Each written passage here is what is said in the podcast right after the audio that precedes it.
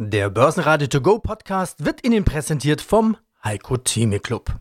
Werden Sie Mitglied im Heiko Theme Club. heiko-theme.de Der Börsenpodcast.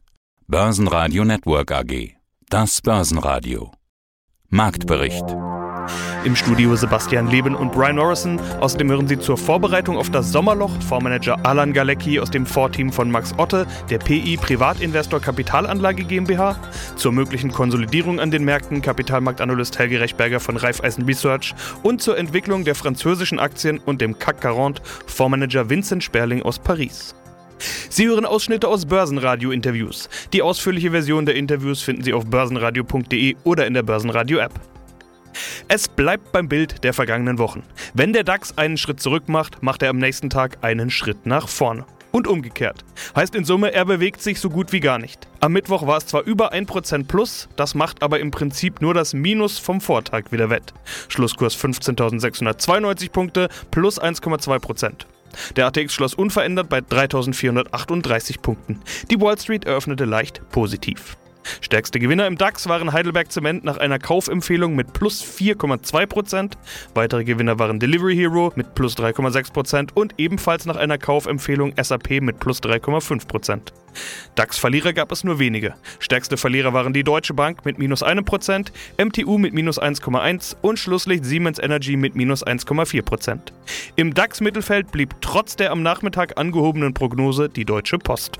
Guten Tag, mein Name ist Alan Galecki.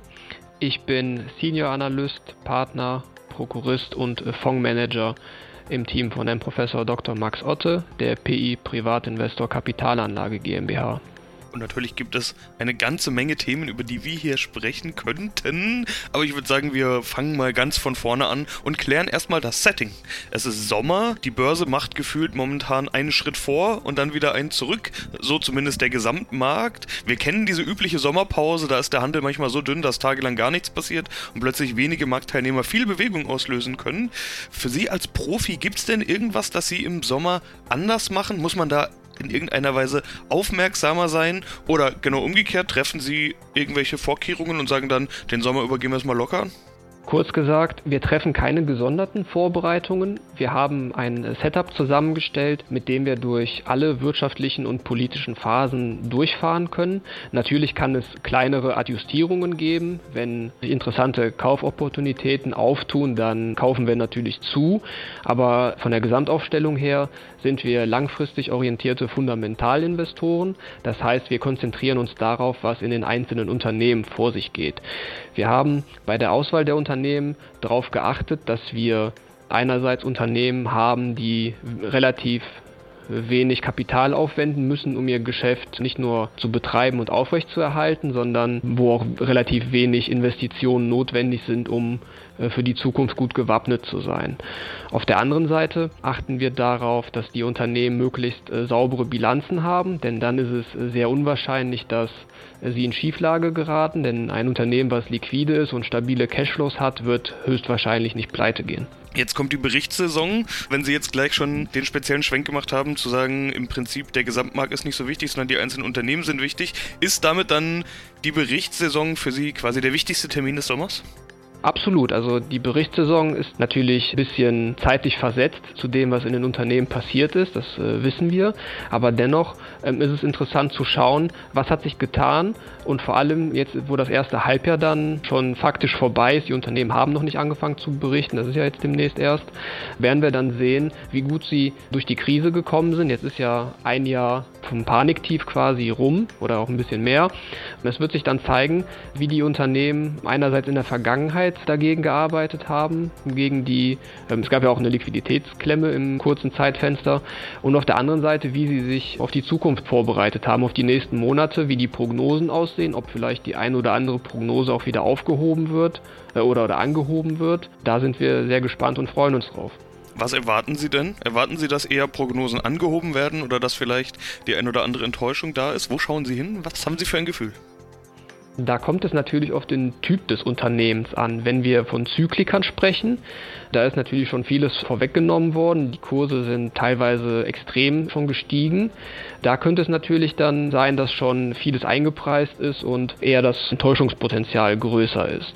Wir versuchen uns aber stärker auf Unternehmen zu konzentrieren, die Plattformstrategien fahren, wo Angebot und Nachfrage mehr oder weniger gleichmäßig wachsen, wo es relativ wenig äh, Störfeuer gibt und die nicht so im Kreuzfeuer der ganzen äh, wirtschaftlichen Entwicklung stehen. Also wenn Sie jetzt beispielsweise ein Unternehmen haben wie äh, Zalando, was wir vor einiger Zeit neu aufgenommen haben, ob jetzt die Wirtschaft stärker boomt oder ob sie ein bisschen im Rückwärtsgang war. Das Unternehmen kann so oder so seine Umsätze generieren. Die Nachfrage ist da.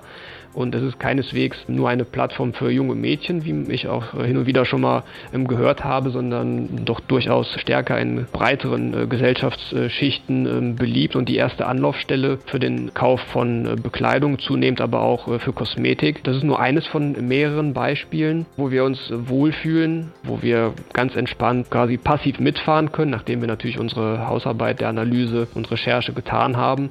Die Entwicklung ist gut, wir warten auf die Zahlen und was dazwischen passiert an kleinerem Störfeuer, das interessiert uns dann nicht weiter. Guten Tag, Helge Rechtberger, Aktienmarktstratege bei Raiffeisen Research in Wien. Wie sieht es mit den Konsolidierungen aus? Wann wird die Konsolidierung kommen, die große Welle? Ja, das ist die gute Frage. Also es gibt da mehrere Ansatzpunkte, die man sich anschauen kann. Das eine wäre mal rein Sentiment und historisch betrachtet getrieben. Dieser Sell-in-May-Effekt, äh, der jetzt ansagt, im Mai, Juli, im August sind eher unterdurchschnittlich starke Aktienmarktmonate. Ähm, das ist wirklich schön nachzuweisen, aber man hat gesehen, der Mai war auch noch relativ stark. Das andere ist eben wirklich dieses äh, besser geht's nicht. Das ist einerseits von den Gewinnwachstumsraten, aber auch von der Konjunktur her. Da sehen wir einen sehr parallelen, ich mag fast sagen Gleichlauf zwischen in den USA zum Beispiel einem ISM-Index äh, für das verarbeitende Gewerbe und der jährlichen Wachstumsrate des S&P 500. Jetzt ist gerade der ISM sehr hoch in Höhen zwischen 60 und 65, wo er nur alle paar Jahre hinkommt und deshalb ist auch die Jahresveränderungsrate des S&P 500 sehr stark. Geht dann dieser ISM-Index irgendwann in den nächsten Monaten zurück und das wird passieren, passieren müssen, muss man fast sagen, dann wird wohl auch die Jahresveränderungsrate zurückgehen. Und wenn man sich statistisch die vergangenen Daten ansieht, ist es durchaus so gegeben, die sechs und die zwölf Monate nach besonders hohen Ständen des ISM-Index, besonders hohe Stände, wie wir sie jetzt vor wenigen Wochen und Monaten hatten, ist die Aktienmarktentwicklung eigentlich unterdurchschnittlich bis hin zu Nullentwicklung. Das ist etwas, was wir uns durchaus auch anschauen müssen und damit rechnen wir. Wir rechnen nur nicht, dass das linear geht, sondern durchaus vielleicht in der handelsarmen Zeit im Sommer einmal ein bisschen ein Rücksetzer, der dann aber auch langfristig wieder für Einstiege genutzt werden. Wir reden immer von Alternativlosigkeit des Aktienmarktes. Die ist unserer Meinung nach weitergegeben.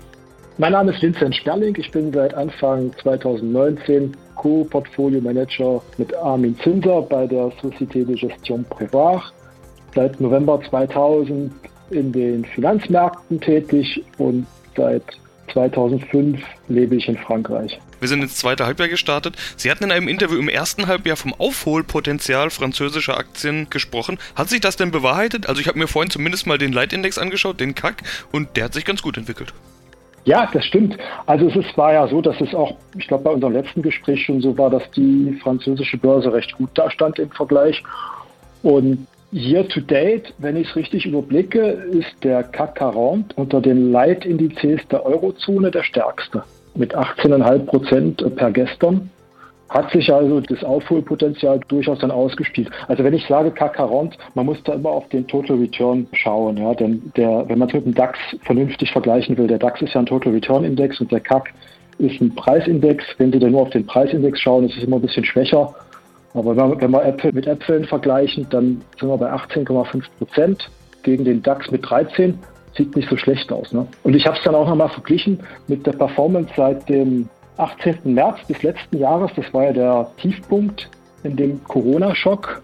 Und seitdem ja, hat der CAC 80,5 Prozent gemacht und der DAX 84 Prozent. Insofern, wenn man es wenn auf diesen Tiefpunkt bezieht, ist der Aufholprozess nicht komplett abgeschlossen, aber eigentlich nimmt sich das nicht mehr viel. Ne? Beide Indizes ungefähr gleich gut. Woran liegt es? Sind das die optimistischen Prognosen der französischen Wirtschaft? Ich meine, immerhin stehen 6 Prozent Wirtschaftswachstum im Raum. Das klingt schon mal ordentlich. Das sind die Schätzungen der französischen Statistikbehörde, die am letzten Donnerstag veröffentlicht worden sind und damit liegen die leicht über den offiziellen Schätzungen der Regierung noch.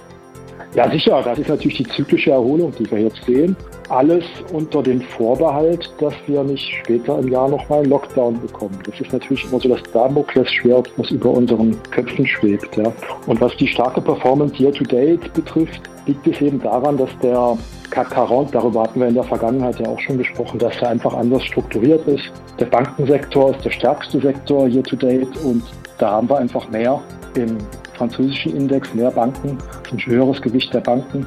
Und ich hatte letztes Mal auch von Saint-Gobain gesprochen, Baustoffindustrie boomt natürlich auch. Und was sehr schön ist, die Topwerte des vergangenen Jahres, die Luxuswerte, LVMH, Kering, Hermes, die laufen auch dieses Jahr weiter. Ja. Hermes äh, year to date 40 Prozent immerhin. ja, das waren ja letztes Jahr auch schon Top-Performer im französischen Index. Börsenradio Network AG Marktbericht Der Börsenradio To Go Podcast wurde Ihnen präsentiert vom Heiko Theme Club. Werden Sie Mitglied im Heiko Theme Club. heiko-theme.de